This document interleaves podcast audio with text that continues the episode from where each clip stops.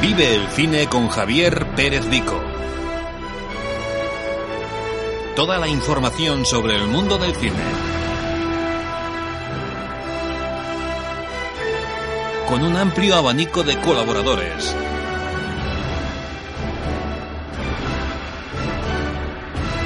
Todos los jueves de 8 a 9. Aquí en Radio Nova. Comienza Más que Cine. Come fly with me, let's fly, let's fly away. Muy buenas tardes y bienvenidos oh, una tarde más a Más que Cine. Estamos en esas épocas ya de en la cual, pues bueno, se va acabando el mes de noviembre y es un día realmente, pues en la cual acabamos el mes este con, con un especial eh, dedicado a un par de temas que ahora vamos a comentar rápidamente. land,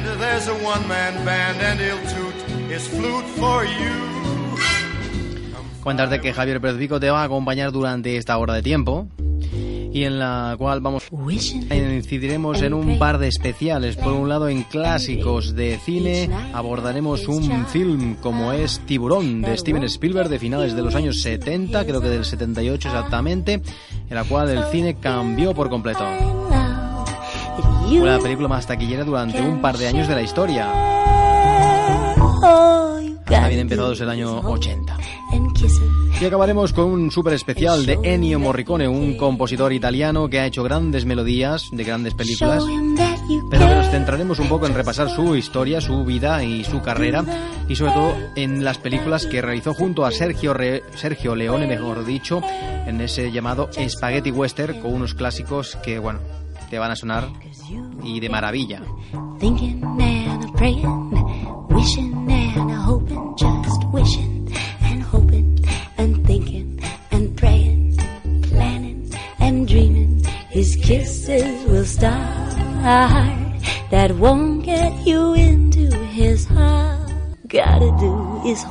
Si quieres contactar con el programa, puedes hacerlo a través del correo electrónico. Más que cine arroba radionova.cat.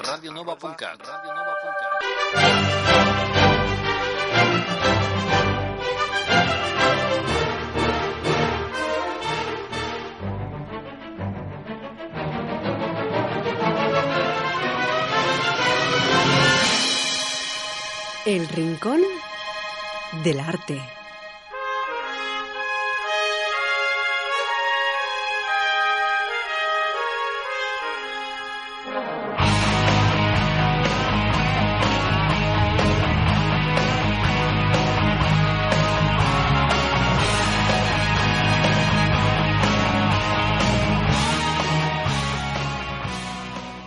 Estamos en el rincón del arte para entrar de lleno en uno de esos momentos esperados de la semana. Hace mucho tiempo que no retocábamos una sección llamada Clásicos de Cine. Y antes de hacer ese repaso a la sección Clásicos de Cine, me gustaría eh, comentar rápidamente que eh, todo esto que hemos estado escuchando del Rewind Festival es un festival que estamos preparando hasta hasta el 31 de diciembre tenéis tiempo de presentar vuestros cortos a la página www.masquecine.radionova.cat y ahí podéis presentar vuestros cortos.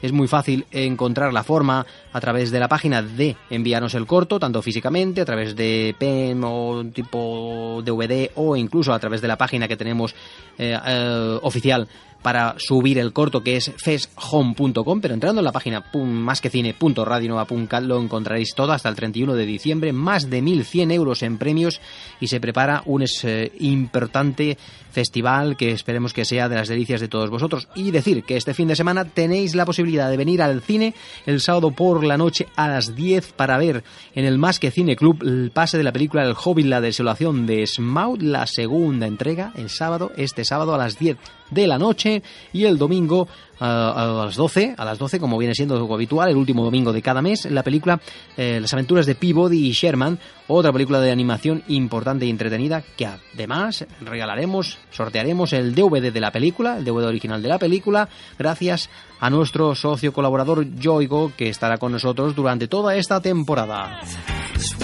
Y ahora sí que vamos a dar paso a los clásicos de cine con un especial muy muy importante, el de Tiburón, una película mm, de Steven Spielberg.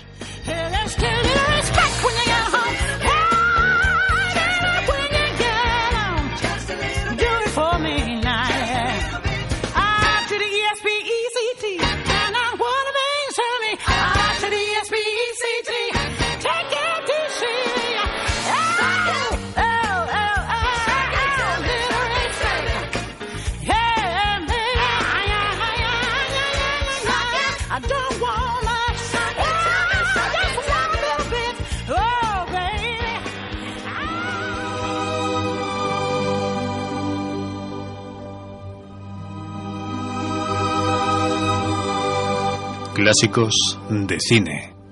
And now the purple dusk of twilight time steals across the meadows of my heart. High up in the sky, the little stars climb, always reminding me that we're apart. You wander down the lane and far away, leaving me a song that will not die. Love is now the stardust of yesterday, the music of the years gone by. Sometimes I wonder why spend the lonely night dreaming of a song. The melody haunts my reverie, and I am once again. Pues llegado el momento de hablar de un clásico que nos apetece mucho de vez en cuando recuperar clásicos de cine que por problemas de espacio en el programa no nos ha dado normalmente tiempo de explotar de la manera mejor posible. Pues vamos a empezar con este clásico de Steven Spielberg, eh, uno de los mejores films de la historia del cine del año 75 llamada Tiburón.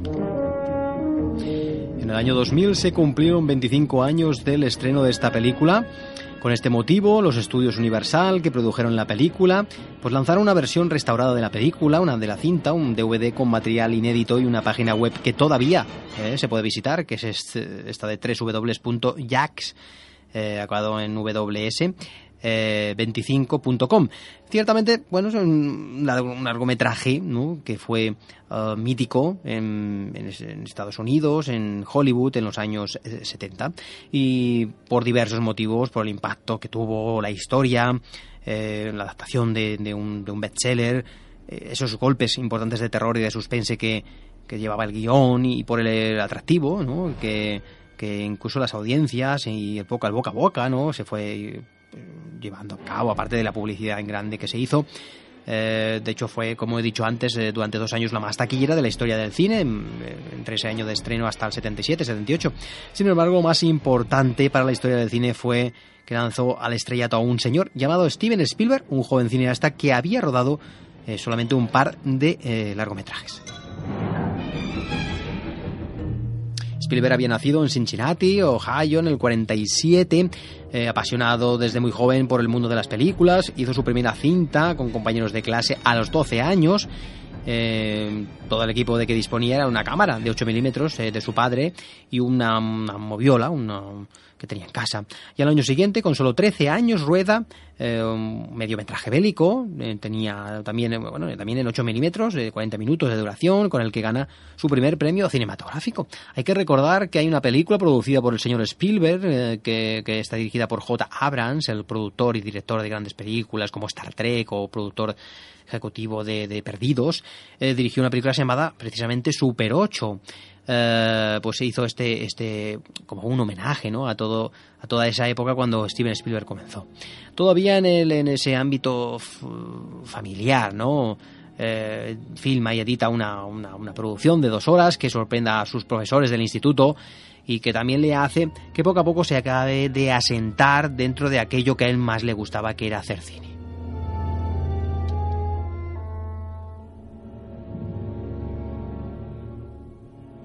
Y con 18 años comienza estudios de cine en la famosa Universidad de Southern eh, California, perdón, eh, donde conoce eh, a, a gente como, por ejemplo, George Lucas, que fue y sería su amigo durante toda la vida. Pero es incapaz de sentarse sobre esos libros y tras dejar incompleta su carrera busca trabajo en la, la Universal, la productora, la gran productora Universal, donde rueda algunos capítulos para algunas uh, series televisivas de este trabajo para la televisión hace una película, en este caso una serie, de un, un, un, film, ¿no? Podríamos decir que iba a estrenarse en, televisión, que fue El Diablo sobre Ruedas, perdón, en el año 71, interpretada por Dennis Weaver. Eh, un telefilm, como he dicho, la historia entusiasmó a los jefes de la productora que le permitieron hinchar un guion pues hasta los 85 minutos cuando en un principio iba a ser un mediometraje para la televisión. La trama no pudo ser más sencilla, pues un camión cisterna que está eh, conducido por alguien a quien nunca, nunca se le ve la cara y persigue eh, a muerte a un, a un, a un autoestopista, a un, automovilista que iba tranquilamente por la carretera que consigue finalmente eh, pues acosar de una manera brutal. Esta película le proporcionó un reconocimiento importante está eh, bueno está eh, inspirada fama le, permite eh, rodar su segunda película esta vez sí pensando para la gran pantalla como es Loca Evasión del año 74 y es una historia de persecuciones también de coches en la que eh, deslumbraron todo su sentido del ritmo con su capacidad pues para tener esa tensión narrativa con un argumento bastante sencillo eh, esta cinta le abrió el camino a la tercera película, una historia de terror en las playas eh, californianas perdón, por la eh, repentina presencia, en este caso, de un, de un bicho, de un tiburón, y esta sería la primera... Bueno, esta, esta, va a ser la película que vamos a tratar hoy, y esta sería la película que le catapultaría, perdón, que le llevaría a, lo más alto del cine. En el verano del, del año 74, el escritor Peter Berkeley publicó su primera novela, que se llamaba Tiburón, era un relato de horror que contenía todos los elementos necesarios para impresionar al público eh, de este género. Un depredador, una gran tensión en, la historia, miedo a lo desconocido, sangre abundante. Bueno, el argumento arrancaba de forma violenta. Un hombre, una mujer y un niño pequeños son devorados a comienzos del verano por un tiburón blanco y sus restos aparecen al día siguiente en la playa de pues de una de una población costera llamada Marta eh, eh, la que bueno la que provoca la histeria de la localidad y que como vive normalmente solamente del turismo, pues esto hace que sea pues un colapso ¿no? en la historia ¿no? del, pueblo del pequeño pueblo de Marta Benillar. Lo que esta novela Gore llegó a provocar en la sociedad es difícil, bueno, entenderlo ahora, ¿no? Porque eh, eh, muchos años después es vista la película, a lo mejor no da el mismo terror, convertida en un bestseller, motivó que muchas familias americanas dejaran de ir a las playas, porque sus hijos habían leído el libro, incluso a escondidas, no se atrevían a bañarse en, la, en, el mar. ¿no? El desconocido autor saltó a la, fama, aunque nunca más llegaría a tener un éxito, por supuesto, como este. Sus novelas eh, repetirían un poco la historia gore, de muertes y de, temas de, de dentelladas de tiburones en ambientes submarinos, como por ejemplo la gran amenaza de, un gran depredador. Estamos hablando de películas como Abismo del 76, La Isla del 78, La Bestia del 91. Pero tras intentar ir este autor por otras temáticas, por otras historias que le fueron menos propicias, acabaría siendo un colaborador del National Geographic, convertido después eh, a la ecología y, a la protección y defensa de los tiburones. Es curioso, ¿no? Pero antes de que llegara este declive, en el 74, en el verano del 74, Berkeley está en la cresta de la ola y, bueno, adelantándose a todos los estudios, los, productores eh, Richard Zanuck y, David Brown compran los derechos sobre la novela y venden el proyecto a la Universal. Y todo ello en un abrir y cerrar de ojos, pues esta propuesta para la que Spielberg ha hecho ya sus dos primeras películas, pues imponía, pues hacía que el director eh, opciones, un cineasta de, de, en la cual pues se buscaba una, persona con cierta afianzado, perdón, eh, que esté ya asentado en el terreno de, del terror. Pero bueno, el guion cinematográfico fue escrito por el propio autor de la novela y por Cal eh, Gautier y ambos guionistas ah, aparecerán luego en la cinta. Eh, Clay como entrevistador televisivo en un papel relativamente importante y Godley como el editor del, periódico local. Y fue una nueva manera de reconocer su labor, pues en este caso la escritura de este argumento.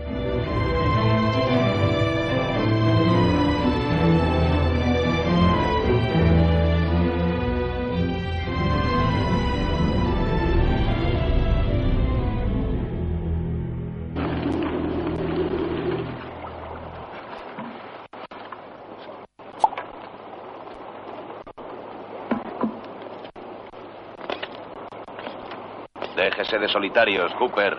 Avante media, si le da la gana. Ya lo ha oído, avante media.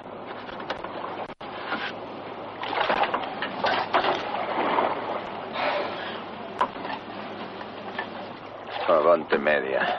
Avante media puedo llevarlo yo. Baje a echar esta porquería.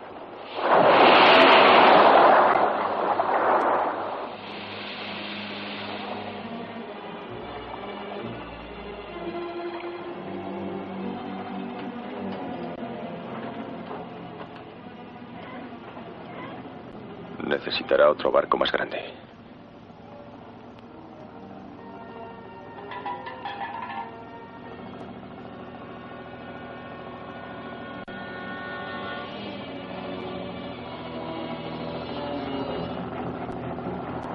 Pare la máquina.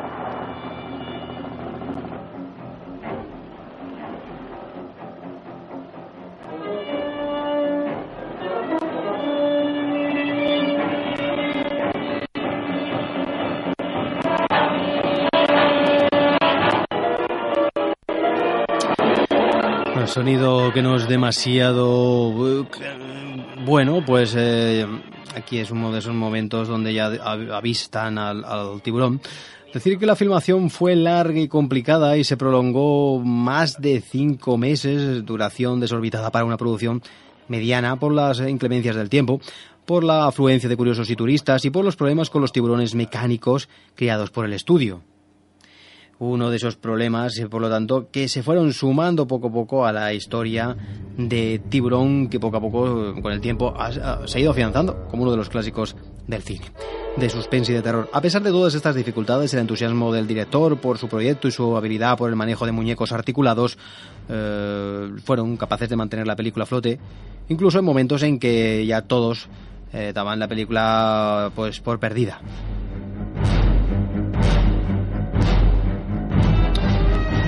Miembros del equipo pues desertaron y, y eso también pues hizo que eh, la producción se complicara un poco. La elección de los actores fue ya el primer motivo eh, de inquietud, porque se había pensado en Charlton Heston, eh, que había mostrado interés, el gran actor, por el papel de Brody, que finalmente eh, recayó en el actor Roy Snyder, pero los productores habían acordado que la película no tendría estrellas conocidas, algo que luego sería habitual en el propio director, y el ofrecimiento del veterano actor eh, fue mm, rechazado. Lo, curioso es que buena parte del casting sí alcanzó la fama después. Es el caso del propio Roy Snyder, que solo había rodado una película importante contra el imperio de la droga del año 71 y se hizo eh, conocido con esta película y con Marathon Man del año 76. Y también sucedió lo mismo con Richard Dreyfuss, que tenía entonces 27 años, los mismos que Steven Spielberg, el director, y se dio a conocer con esta cinta.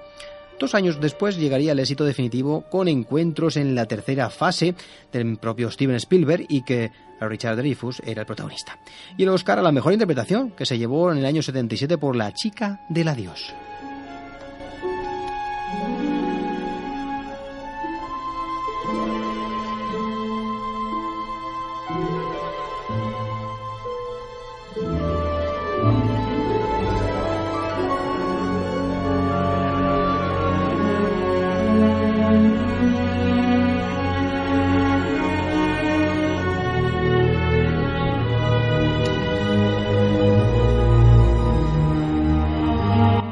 Caso contrario fue el del actor Robert Shaw, actor ya veterano, que había hecho eh, un gran papel en la película El Golpe del año 73 y que fue, eh, bueno, eh, acogido en el último momento en la producción tras el rechazo del veterano Sterling Hayden.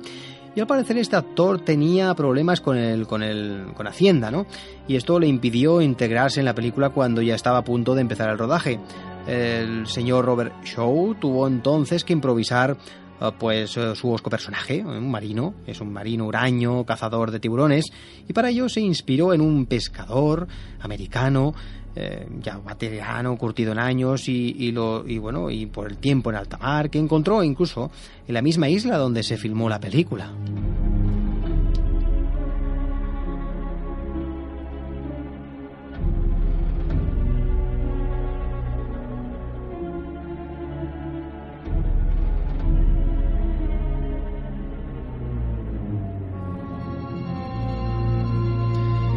Sobre el tema de los tiburones, pues vamos ahora a comentar rápidamente estos bichos que se hicieron, bueno, tres diferentes tiburones se construyeron para la ocasión, lógicamente no eran bueno, había momentos que había tiburones rodados y tal, pero bueno, ahora hablaremos de estos tiburones, ¿no? Decir, que se construyeron tres, el más importante y el más utilizado en la filmación era uno gigantesco que medía 25 pies y pesaba una tonelada y media, y que era manejado bajo el agua por buzos adiestrados.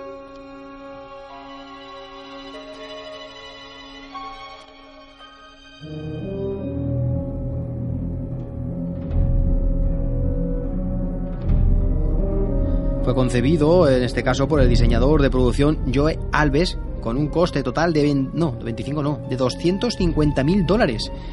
Y se bautizó, pero mejor dicho, el, se le puso de nombre Bruce por todos los miembros del equipo. Eh, se empleó sobre todo eh, para las tomas eh, submarinas y es sin duda pues una de las una de esas criaturas espantosas que, que, dan realmente una credibilidad ¿no? a la historia, si no, hubiese sido posible creerte este, este escuálido, este tiburón realmente terrorífico. Los otros dos tiburones abiertos, uno por la derecha y el otro por la izquierda, se empleaban para las tomas laterales y las que se realizaban casi, en este caso, a nivel eh, de superficie. Junto a estas escenas con criaturas mecánicas, un equipo de especialistas australianos filmó bajo el agua en una cámara, en este caso de cristal, pues abundantes tomas de tiburones auténticos, los cuales eh, pues eh, se fueron intercalando en el montaje eh, con otras. ¿no? Gracias al, montaje de Berna Fields, dirigida en, todo momento por Steven Spielberg, resulta imposible distinguir unas tomas de, de, las otras, de estos escuálidos ¿no? rodados por este señor.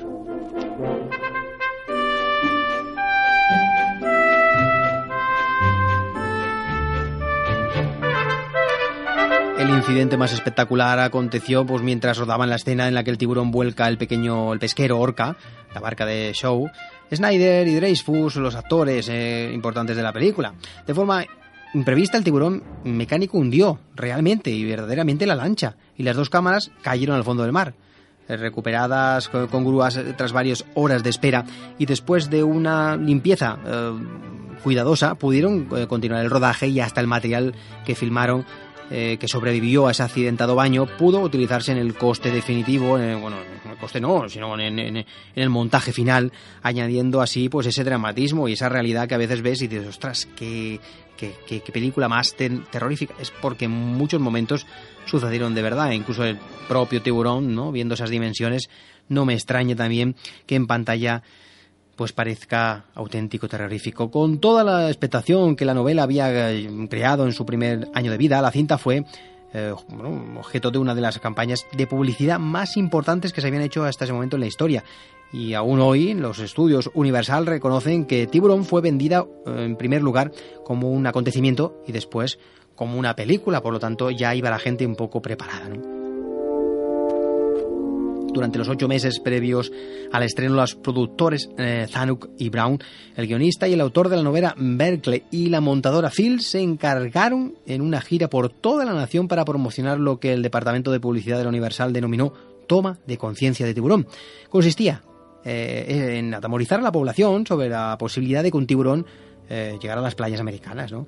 Perfectamente diseñado tanto por la radio como la televisión. La campaña dio más importancia al hecho de que, a diferencia del Exorcista del año 73 y otras películas de terror de la década, pues Tiburón eh, era sobre un terror real. Y eso decían ellos, es que es real, claro, un tiburón. Eh, tan real como los ataques del gran tiburón blanco que podía verse en la cinta.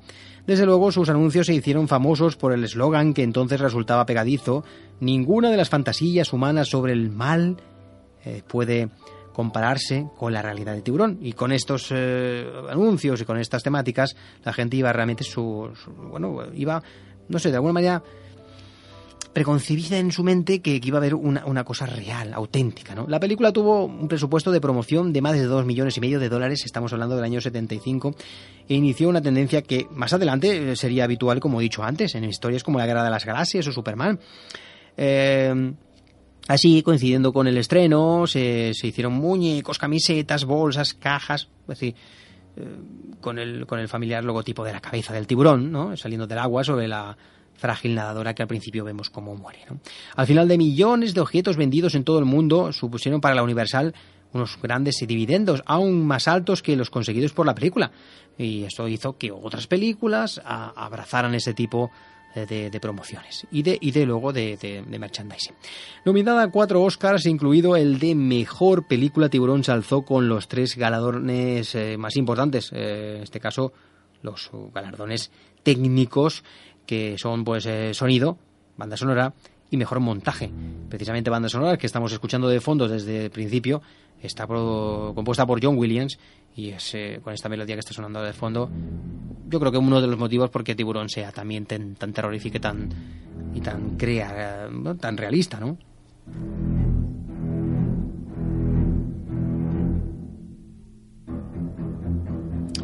Decir que se hicieron varias secuelas, Tiburón 2 del año 78, El Gran Tiburón del año 90, no, 83, Tiburón La Venganza del 87 y ninguna de ellas fue dirigida por Spielberg, que realmente se, se ríe ¿no? de esa tendencia de continuar películas.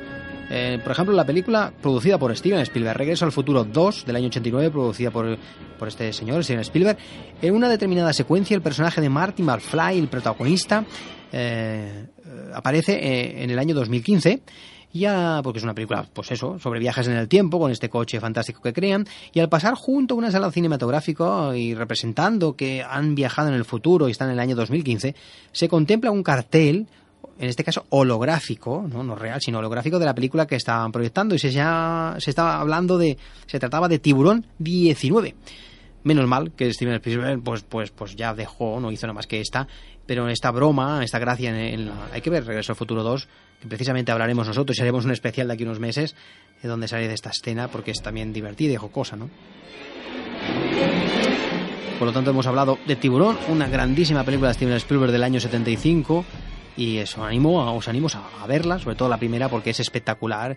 Y vista sin ningún tipo de. Bueno, no prepararos nada, no pensar en nada, no ver otras películas, sino centraros en, en ver un entretenimiento y creéroslo desde el principio, porque es una película realmente muy bien hecha para ser del año 75. Tiburón de Steven Spielberg.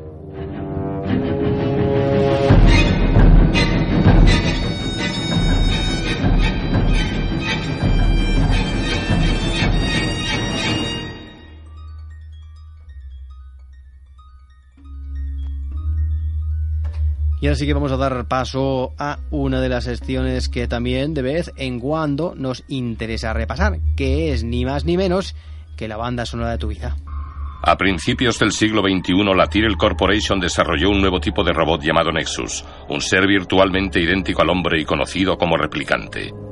Los replicantes Nexus 6 eran superiores en fuerza y agilidad y al menos iguales en inteligencia a los ingenieros de genética que los crearon.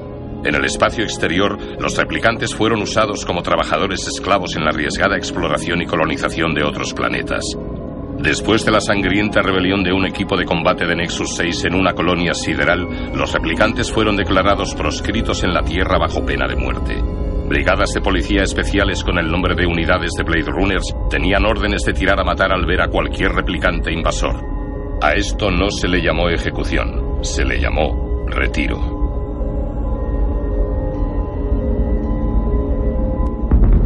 Los Ángeles, noviembre 2019. En Radio Nova, más que cine. Más que Cine et convida a participar al primer festival de curtmetratges de Vilanova del Camí, el Rewin Festival. Hi ha tres categories, màster, joves, prodigis i associacions. Si vols participar, pots inscriure't a la pàgina www.masquecine.radionova.cat fins al 31 de desembre. Mas que Cine ha preparat més de 1.000 euros en premis. Participa-hi. El Festival de Curtmetratges de Vilanova del Camí és Rewin Festival, recomanat per Mas que Cine i Ràdio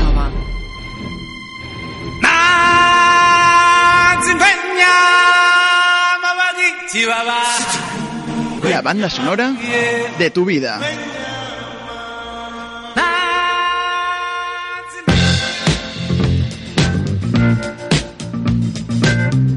La banda sonora de tu vida.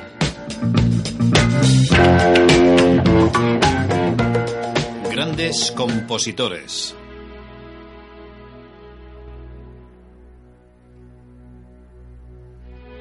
Pues ha llegado el momento de hablar de uno de los compositores legendarios del cine actual. Sigue todavía, por supuesto, vivito y coleando. Vamos a hablar ni más ni menos que de Ennio Morricone. Eh, uno de los compositores más queridos de la historia del cine, aunque no ha obtenido los premios que se merecía. Este señor nació en Roma en 1928. Es un compositor y director de orquesta italiano mundialmente conocido por haber compuesto la banda sonora de más de 500 películas y series de televisión. Sus oh, composiciones han formado parte de más de 20 películas ganadoras y galardonadas en este caso, como también piezas sinfónicas y corales. Destacan, entre otros, sus trabajos en películas del spaghetti western de la mano de Sergio Leone. No obstante, su obra se extiende en múltiples géneros de composición, convirtiéndolo así en uno de los compositores más versátiles de la historia del cine y también de los más influyentes del siglo XX. Sus composiciones eh, para películas variadas y que ahora vamos a poder comentar, como por ejemplo Días del Cielo, La Misión o Cinema Paradiso, son auténticas obras maestras del cine.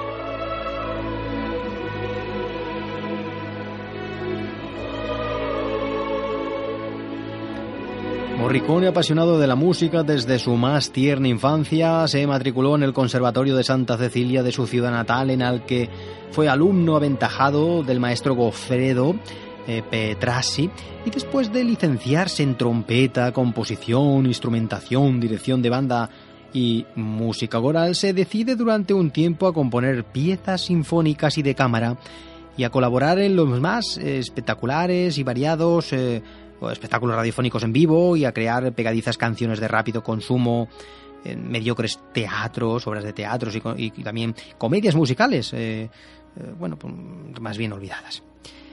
Más adelante emprende la experiencia de crear una pequeña orquesta de música ligera en la que además de ejercer las funciones de director, era el autor arreglista de los temas. De ahí pasa a formar parte del grupo vanguardista Nueva Consonanza, integrado por instrumentistas dedicados a la improvisación sobre los escenarios.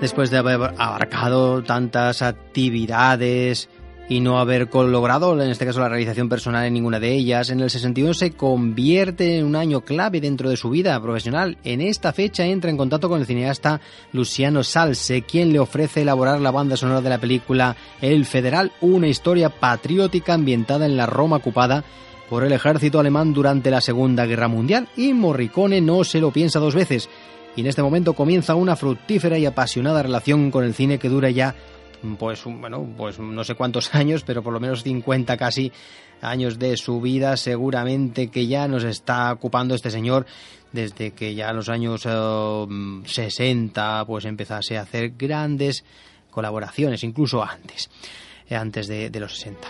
Pero sí, en, 1961 fue un año fundamental para el compositor romano. El 64 será el de su definitiva consagración a nivel mundial tras haber mm, musicado varias eh, intrascendentes, en este caso comedias ligeras y de época.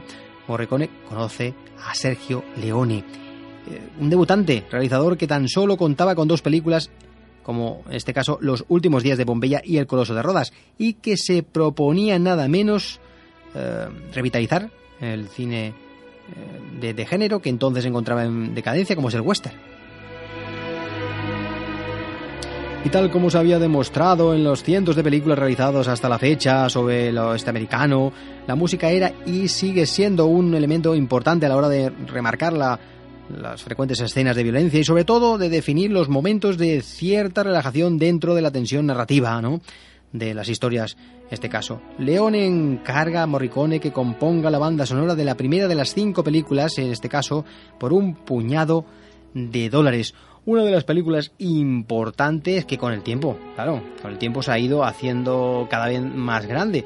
Una historia del año 64 dirigida por, como he dicho, Sergio Leone con Clint Eastwood en el reparto Marine Cott entre otros. Esta película sentó las bases del spaghetti western como subgénero y lanzó a la fama a Clint Eastwood como a Sergio Leone, el director. Es la primera entrega de estas películas de western que vamos a hablar. La música de Neo Morricone recibió el premio de Nastro d'Argento otorgado por el Sindicato Nazionale de la Cinematografía Italiana y fue rodada en España, en, la en, el, en el poblado ya desaparecido de Golden City, que estaba en el término municipal de Hoyo de Manzanares, en Madrid, pero también en lo que hoy es el Parque Natural del Cabo de Gata Nija, Almería. Eh, dice que Kurosawa, el gran director Akira Kurosawa, denunció al director Sergio Leone por, haberle, por haberse basado, en este caso, en una película de él, llamada Yojimbo del 61, por la que la película tuvo problemas eh, legales. Eh, la historia de un, raco, un caza recompensas apodado Joe que se dirige a San Fierro, un pueblo en la frontera de México, y los Estados Unidos, donde reina la confusión y abundan los bandidos y las viudas, y en este pueblo dos familias, los Rojo y los Buster, se disputan el control del pueblo. Y los Rojos son tres hermanos, Ramón, Esteban y Benito, y se dedican al tráfico del alcohol con sus mercenarios interpretados por actores españoles, Aldo Sambrel, José Canadellas. Eh, mientras que el, matrimonio Buster, con, bueno, en este caso, eh, Consuelo, eh, y el sheriff John se dedican a la venta de armas y son custodiados por los esbirros interpretados en este caso por algunos actores españoles como Antonio Molino, Fran Braña y Lorenzo Robledo. Durante la película Joe se dedica a sacar dinero de ambos bandos, haciéndose trabajos a cada uno sin que el otro bando se entere, hasta que se enamora de Marisol. Eh, y los rojos lo capturan y lo torturan, pero Joe consigue escaparse y se cobija en una mina abandonada donde se eh, es cuidado por el aterrador del pueblo, eh, interpretado por Joseph Egger, y el cantinero, en este caso interpretado por Joe Calvo, que interpreta el papel de Silvanito.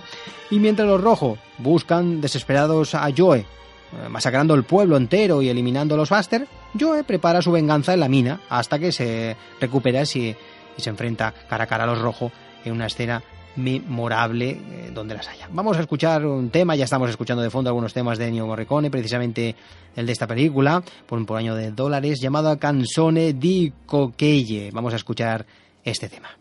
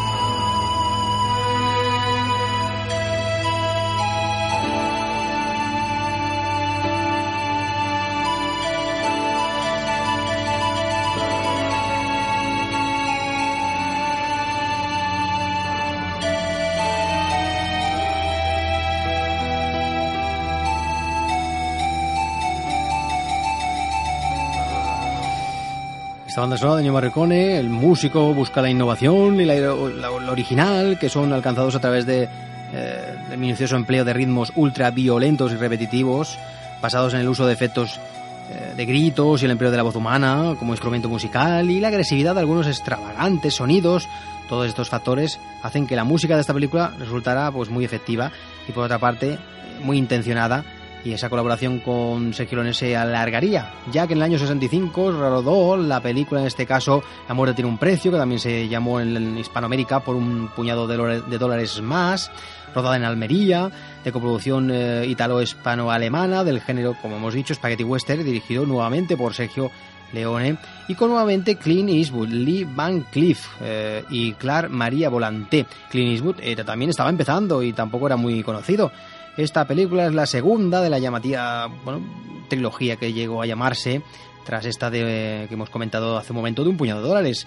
El argumento, en este caso, Indio, que lo interpreta eh, Gia Maria, es un despiadado asesino que con ayuda de su banda de 14 esbirros consigue escapar de su prisión y pone alerta a los bancos de la región. Y en este lugar, dos hombres, Clint el manco, y el coronel Douglas Mortimer, que lo interpreta Lee Van Cleef, se asocian para dar a caza al indio y a toda su banda sobre la que caen sendas recompensas. Eh, los motivos que impulsan eh, a ambos son diferentes. El manco eh, es un cazarrecompensas y solo le interesa, pues eso, el, el dinero, pero el coronel Mortimer tiene además de un interés personal por matar al mismo, al indio, el, el violador de su hermana, provocando que ella se suicidara. El manco se gana la confianza del indio y bueno, liberando a uno de sus bandidos e infiltrándose así en su banda, pero tanto él como Mortimer son descubiertos más tarde eh, y con un final realmente muy, eh, muy trágico.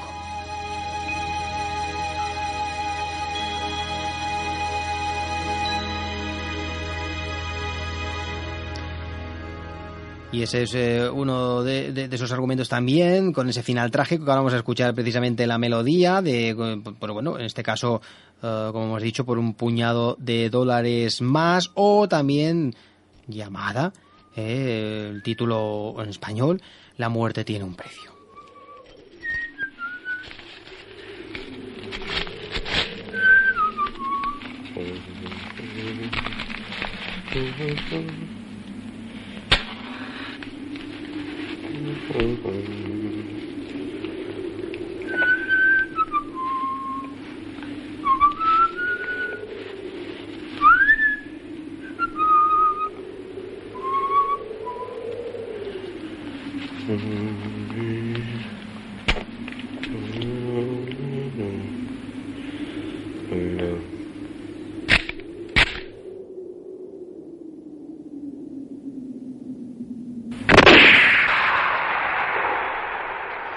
Estamos escuchando de fondo parte de esa banda sonora que empieza de esta manera, con estos sonidos y con estos efectos, como hemos comentado, utilizados en la banda sonora de Ennio Morricone para ir introduciendo. Ahora empieza esa melodía realmente fantástica.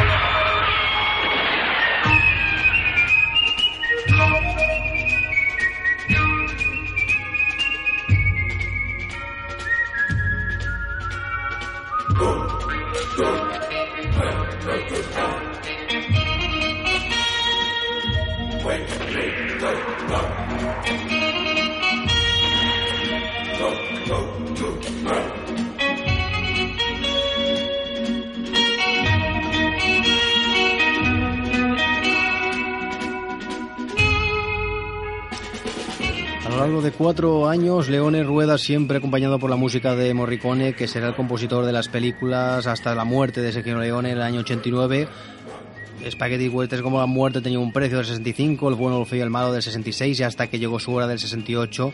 Todos ellos Morricone explora los senderos eh, bueno, emprendidos por un puñado de dólares, intentando ser cada vez un poco más innovador que en la cinta anterior. Y eso hará que, que ese binomio le haga a él muy famoso y, eh, por supuesto, a Sergio Leone Estamos escuchando de fondo pues esta gran melodía.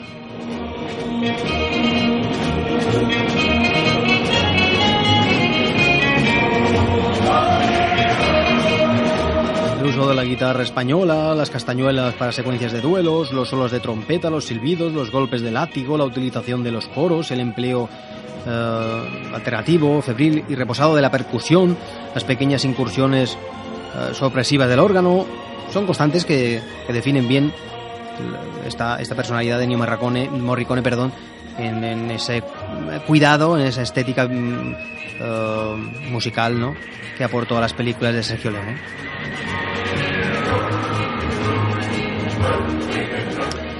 Nosotros nos vamos a tener que despedir, dejarlo aquí hasta dentro pues de una semana donde volveremos nuevamente. Yo espero que tengáis un buen fin de semana de cine y nos volvemos a escuchar aquí dentro de siete días en el programa Más que Cine.